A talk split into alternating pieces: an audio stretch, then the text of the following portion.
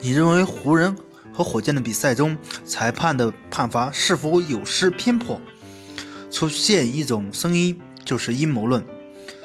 这场比赛一名裁判叫做本泰勒，在本泰勒执法火箭的比赛中，火箭取得的十二胜零负的战绩，可能联盟也有意为之，因为火箭需要很大的关注度。如果火箭真的不能进季后赛，这是联盟的损失。火箭的损失。如果火箭真的进不了季后赛，那么中国球迷关注度自然会下降。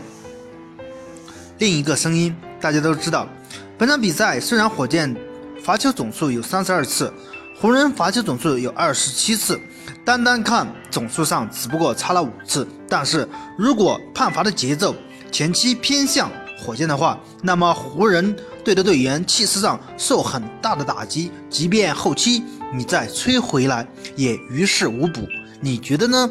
欢迎大家踊跃的点赞评论，谢谢大家。